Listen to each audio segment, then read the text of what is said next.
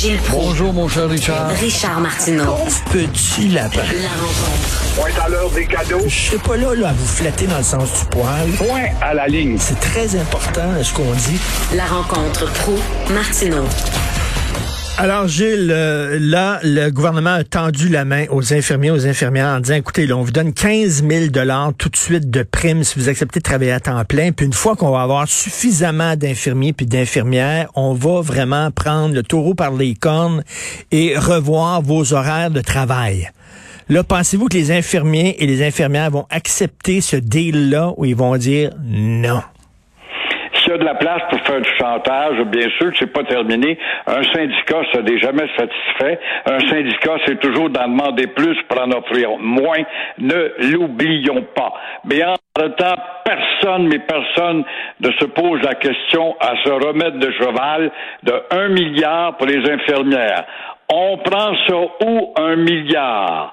Ah, ben là, on peut dire oui, mais la CAQ, quand elle était dans l'opposition, elle avait toutes les solutions. Elle devait trouver quelques milliards ou centaines de millions pour mettre au pas les médecins qui euh, se comparaient aux Ontariens ou en Ontario, ça coûte 20% euh, plus cher qu'au Québec, mais c'est pas grave.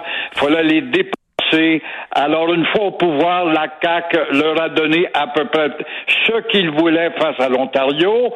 Et puis, euh, tout en ne nous faisant pas oublier les primes pour ci, puis les primes pour ça, primes pour la ponctualité, primes pour la jaquette, primes pour Alouette, etc.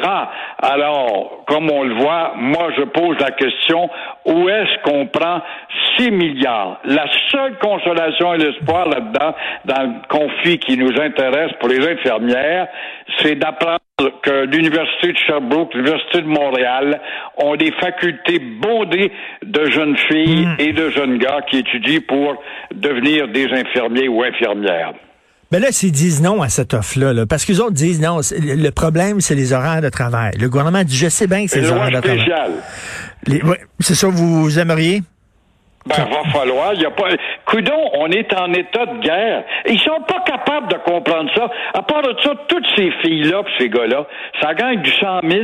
Oui, mais au travail, on est épuisé. Bâtard, t'as jamais rêvé de ta vie faire 100 000 piastres par année, t'en faisais 45 quand t'as commencé. On est en état de guerre. Mais ça, non, non, on est en état de consommation puis de loisirs. Puis ma, ma, ma conciliation, il y en a combien qui ont des familles là-dedans? là? Des filles seules. Nombre d'entre c'est juste des couples à côté ensemble. Voyons donc mes loisirs, puis ma Gaspésie, ma tante, et puis envoyons donc mon camping, etc. Il y a des limites d'écouter la pouponnière. Le Québec est une pouponnière. On n'est pas capable. Prenons par la main les petits Québécois. Les petits Québécois sont pas capables de s'orienter. On va les prendre par la main. On va créer un beau, beau, beau gouvernement paternaliste et maternaliste à la fois. Moi, je pense qu'effectivement, ils ils ont de la difficulté avec leurs horaires. Mais le gouvernement a dit, on a entendu votre message, c'est correct, on le comprend. Mais là, on peut pas enlever le temps supplémentaire obligatoire parce qu'il n'y a pas suffisamment d'infirmiers puis d'infirmières. On est obligé de faire ça. Mais si vous entrez dans le système puis vous êtes nombreux, après ça, on vous le jure qu'on va revoir vos horaires. Là, c'est au, syndicat à dire, est-ce qu'on fait confiance au gouvernement ou pas? Puis s'ils disent non à ça, Gilles, c'est quoi la suite? Ça va être quoi l'autre offre? Il n'y en aura pas de meilleure offre que ça. Voilà, c'est la loi spéciale et il faut qu'elle fasse ou qu'il fasse confiance. Dans un an, il va y avoir déjà quelques centaines d'infirmières qui vont sortir de l'Université de Montréal, de l'Université de Sherbrooke. Alors, et non, non, l'espoir est là, puis il y aura toujours aussi l'immigration, si on pouvait fouiller dans les vrais bassins, mais euh, non. Ça, on va en parler longtemps avec Trudeau, mais Trudeau n'est pas parlable par les temps qui courent. Alors, vous avez vu ça, des policiers hésitent à intervenir contre les gangs. C'est Denis Thériault, son reportage ce soir à JE. Les policiers ont peur de faire l'objet d'allégations de racisme. Fait qu'au lieu d'interpeller un gars quand il regarde, ah, il est noir, je vais fermer les yeux, je vais regarder ailleurs. Ah, Vous avez prononcé le mot noir, là, vous, Richard, attention à vous. Oui, si on parlait de la paralysie mentale de la police de Montréal, qui a peut-être, euh, en tout cas, qui a peur, qui a peur d'être accusé de profilage racial, notamment à Montréal-Nord, euh, ça s'appelle perdre le Nord à Montréal-Nord. Et cette paralysie mentale vient bien sûr d'en haut de l'hôtel de ville et du petit gouvernement du Québec, parce qu'on a peur de se faire beurrer Alors voilà, on en est rendu qu'une justice à deux, trois ou quatre vitesses. On se paralyse avec les Mohawks, on se paralyse avec les voyous de la communauté noire, on se paralyse devant les acidiques, on se paralyse devant tel autre, les vaches sacrées quelque part dans la rue qu'il ne faut pas écraser. Ainsi va la protection et la justice au Québec. La solution, ce serait d'envoyer tout ce monde en psychiatrie pour leur remettre le cerveau fêlé d'aplomb. Et en attendant, c'est pas des maudites farces être policier ou policière. Un policier, aujourd'hui, c'est être un figurant. Tu as déjà fait de la figuration dans des films, toi, mon Richard. Tu te mets là dans un restaurant, tu fais semblant de jaser ou tu es dans la rue, tu fais semblant de manifester. Ben, c'est ça. Un policier, c'est un figurant dans le décor, quelque part dans la rue, rien de plus. C'est tout le temps la même affaire. Peut-être qu'avant, effectivement, euh, il y avait trop de profilage racial, puis les policiers arrêtaient. dès qu'ils voyaient un jeune noir là, avec un un auto de luxe, il l'arrêtait, puis ça, peut-être c'était trop. Mais là, le balancier est allé trop loin dans l'autre sens. Il y a des policiers, qui m'ont conté la vérité pure, ce que je te dis là. Moi, je vois un gars, un noir, qui passe un feu rouge. Tu vois, tu des nommés. Ben, il dit, je pas pas après. Le gars dit, hey, gars, il a passé sur le feu rouge. Je vois pas. Je sais dans quel trouble je vais m'embarquer. Ça commence à être dangereux quand tu démobilises parce que tu penses que tu vas passer en déontologie puis tu vas être euh, traité de tous les mots par tes patrons.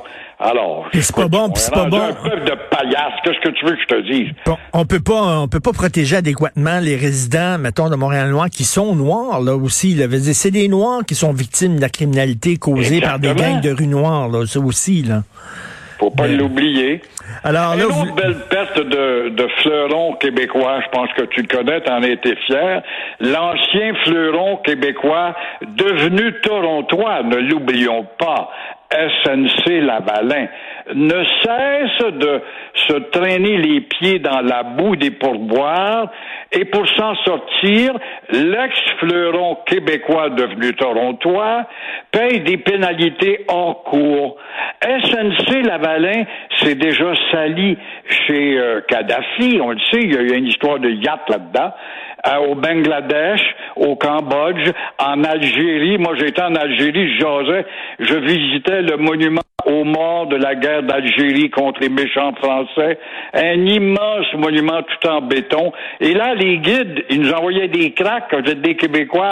Voilà, ça, c'est notre scandale à nous avec Lavalin qui est venu construire ça. C'est, c'est l'équivalent de votre stade olympique à vous. Ça donne une idée quelle réputation a atteint SNC Lavalin. Hein? SNC Lavalin, c'est cette compagnie qui, avec l'aide de Justin Trudeau, a fait sauter, faut être puissant, a fait sauter la ministre de la Justice, Jody Wilson-Raybould. Pourquoi? Parce qu'elle avait refusé d'obéir à Trudeau qui mettait de la pression. Alors maintenant, avec euh, des dollars, comme on le voit, on peut négocier le crime. Là, à SNC-Lavalin, finalement, ils vont échapper à un procès criminel. Il y a des gens qui disent ah, ça n'a pas de bon sens, il aurait dû avoir un procès criminel. Ce qu'ils ont fait, là, ils ont été corrompus, tout ça. Il y en a d'autres qui disent ben tant mieux parce que il y a plein, il y a des milliers de gens, de milliers de Québécois, entre autres, qui travaillent pour SNC-Lavalin, puis on voudrait pas qu'ils perdent leur job. En tout cas, je, sais pas. Euh, oui, mais il y a une petite tête, il y a une grosse tête et plusieurs grosses têtes ensemble quand ben même. C'est ceux-là qu'on doit envoyer en tôle au plus vite puis qu'on aurait dû ébeurrer. Alors sinon, ça ressemble à de la politique d'une république de bananes. Je n'ose même plus dire ça ressemble à la politique d'une république d'Amérique du Sud. Même l'Amérique du Sud s'est améliorée comparativement au Québec, bon tort. C'est vrai. Si on fait pas d'accusation criminelle, Grim, ça veut dire qu'on trouve que c'est normal d'accepter des enveloppes brunes comme ça? Tout se négocie en autant que tu as la poche. Pas des maudites faces. Alors, Gilles, Gilles, vous allez être content. Vous allez être content dans 20 minutes. Je reçois, c'est vous là, qui m'a donné cette idée-là, qui m'avez donné cette idée-là. Dans 20 minutes, je reçois Marc-Antoine Desjardins, le troisième candidat à mairie de Montréal. Celui qui se présente contre Valérie Plante et contre Denis Coderre. C'est lui qui est le ralliement pour Montréal. Marc-Antoine Desjardins, on verra. C'est le fun d'entendre parler d'autres parce que moi, je regarde les deux, Valérie puis Denis.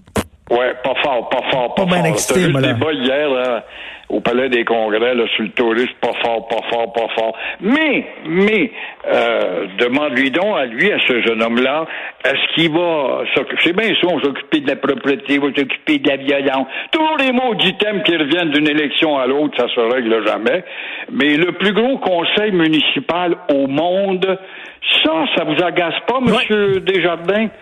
Le plus gros conseil au monde, ça nous donne quoi, ça, d'avoir un conseiller ici, pour avoir 10 arrondissements de trop, d'appel un, con- un conseiller avec les commissions, là, puis ça participe à telle commission, puis tel comité, ça vient à bout de se faire un salaire mauditement enviable, tout en vendant de la peinture à son magasin de fer, parce qu'un conseiller, c'est un gars de n'importe quelle discipline.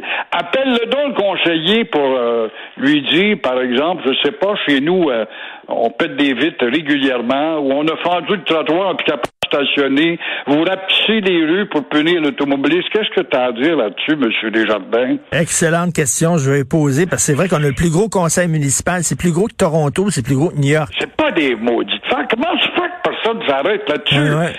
On se peut de- parce que quoi, si je, dé- je, je diminue le nombre de conseillers, je vais punir certains de mes membres qui ont été élus avec moi, Monsieur Coder ou Madame. C'est ça? C'est ça la réponse? Alors, coudonc. Ben, Soyons euh, des maudits câbles, on est à part, on est différent, on est distinct. Et c'est ce qui fait notre marque. Qu'on n'est même pas capable de faire valoir devant des maudits blocs qui sont allés devant Jolin Barrette hier pour dire si vous vendez des Anglais, vous allez perdre des beaux cerveaux. Ils parlent de beaux cerveaux, les cerveaux sont tellement forts, ils sont pas capables d'apprendre le français. Vous allez perdre des grands cerveaux si vous pénalisez les petits Anglais. Ils pourront pas à l'école anglaise toute leur vie avec l'aide d'immigrants qui parlent pas, dont la langue n'est pas l'anglais, mais ils ont appris l'anglais parce qu'ils ont été colonisés par des Anglais. Tant, bon, c'est quoi vos céréales le matin, Gilles? Pas- C'est du frosted, de, je sais pas quoi, le sucré de la Ligue nationale de hockey. je, je pense que vous avez pris un suppositoire de crème Budwig. Ça se peut. Ok. Docteur Albert. Merci. Bon week-end. Bonne fin de semaine.